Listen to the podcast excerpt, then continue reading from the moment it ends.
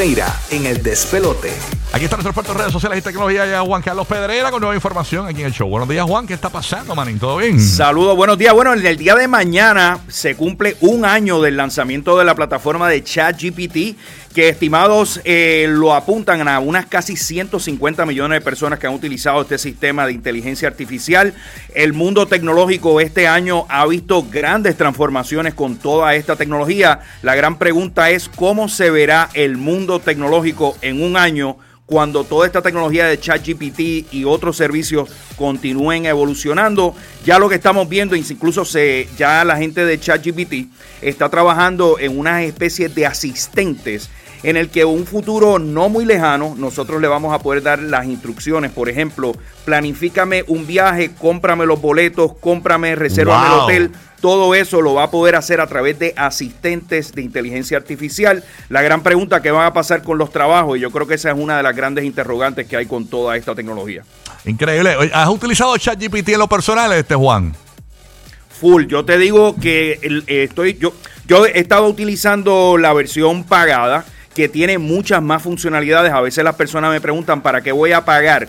La, la clave está en que esta plataforma pagada de ChatGPT te permite acceder, por ejemplo, la internet en tiempo real, te permite, por ejemplo, crear imágenes, subir documentos, eh, el tipo de, información, cómo la devuelve la versión pagada es muy diferente a la versión gratuita. Y, y volviendo a tu pregunta, sí lo estoy utilizando. Lo utilizo en ocasiones para, si necesito ideas para algún tipo de presentación que tengo que hacer, si quiero hacer algún tipo de búsqueda o encontrar algún tipo de, de respuesta a través del Internet, comienzo por ahí. Esto tiene enormes implicaciones, por ejemplo, para la gente de Google. Cuando nosotros empecemos a estar más tiempo en ChatGPT, vamos a dejar de estar utilizando Google. Por eso es que ellos también trabajan en tecnología similar de inteligencia artificial. En el caso de ellos es el proyecto BART. Tienen que hacerlo Google, porque realmente el ChatGPT son solamente hablarle, le preguntas y te contesta al momento. Y es bien rápido. ¿Tú lo has usado, Guía? Sí, yo lo uso para par de cosas, pero así como ¿Y que te, y te efectivo? O sea, Eh, sí. O, o cómo lo notas? Porque yo creo que tiene, por ejemplo, yo a veces le pregunto cosas de entretenimiento y está como que te envía. Yo digo, dime un locutor famoso y Gilberto Santa Rosa. Y yo, pero maní, eso es un salsero. Sí, sí, sí, no, no es 100% preciso todavía, pero eso con el tiempo, esa es la, esa es la cosa de inteligencia artificial, va aprendiendo y aprende rápido. Aprendiendo. Entonces yo, yo- yo que digo, ChatGPT, o sea, bruto. Y era, ah, perdón. Entonces me pide perdón. Sí, sí, sí, sí. y, oye, y hablamos, y hablamos de, hablamos de texto, pero ni hablar de todas las cosas a nivel de imágenes, a nivel de música, como lo vimos los pasados días con el tema de Flow GPT, canciones de Bad Bunny con inteligencia artificial. Todo esto va evolucionando bien rápido.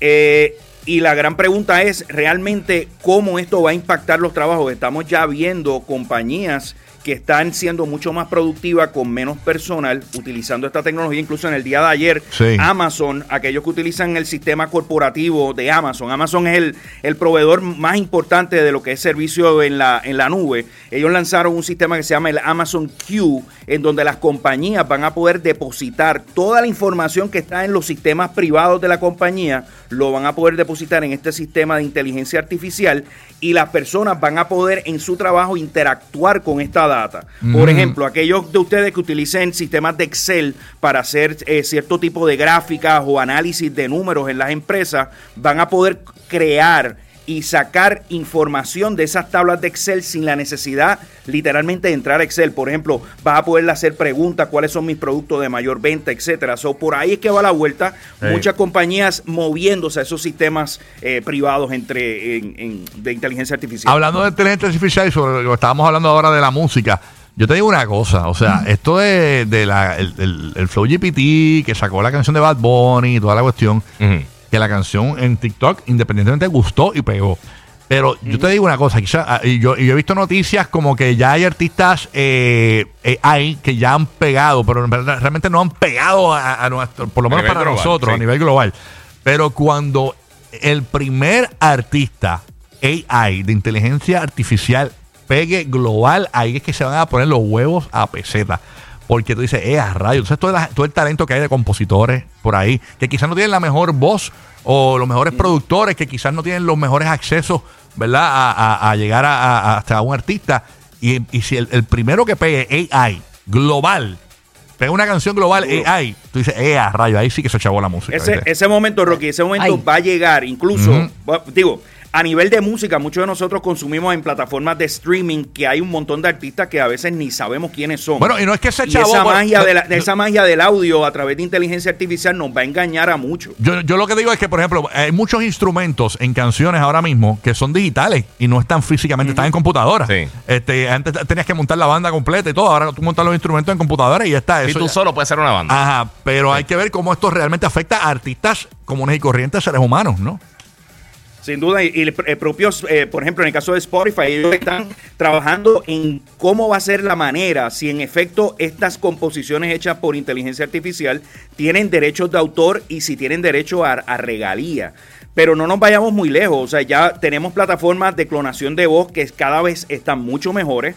Hay una plataforma, por ejemplo, de mixeo, de DJ, la pueden checar, se llama DJ.studio. Literalmente es un DJ con inteligencia artificial que te mezcla las canciones tal de la misma manera que lo hace, lo hace un DJ. No, está So, brutal. Mira, eh, estamos- mira, mira, mira. Es, es Burbu y estoy imitando la voz de Rocky. Mira cómo me queda. Mira para allá. Qué duro. en el metaverso. en el metaverso. No, no, no, vete en vivo, ay, muchacho, eso, eso sería genial. Vacilando. Se haría culpas. Ah, no. tú sabes. Así que nada, bueno, ¿te queda algo más, Juan? Oye, por último, eh, hay, hay varios eh, oficialidades de la policía en los Estados Unidos que han levantado la voz de alerta por el update número 17 de iPhone que tiene la funcionalidad de name drop. Básicamente, si, lo, si ambos iPhones están con la última versión, van a poder intercambiar los contactos.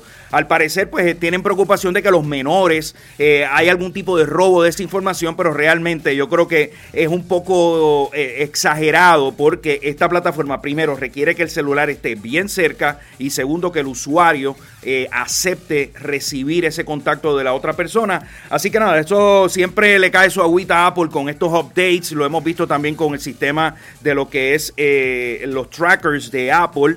eh, y todo este tipo de cosas, pero nada, es cuestión de acostumbrarse y estar pendiente de que uno tenga los settings de seguridad correctos. Durísimo. Pero hay información de tecnología y redes sociales. Sigue a Juan, Juan C. Pedreira en todas sus redes sociales. Esa es la que hay. Juan, gracias. Eso es así, Gracias, estamos Juanchi. activos. Yeah. Somos Yeah. este es el nuevo Sol 95, la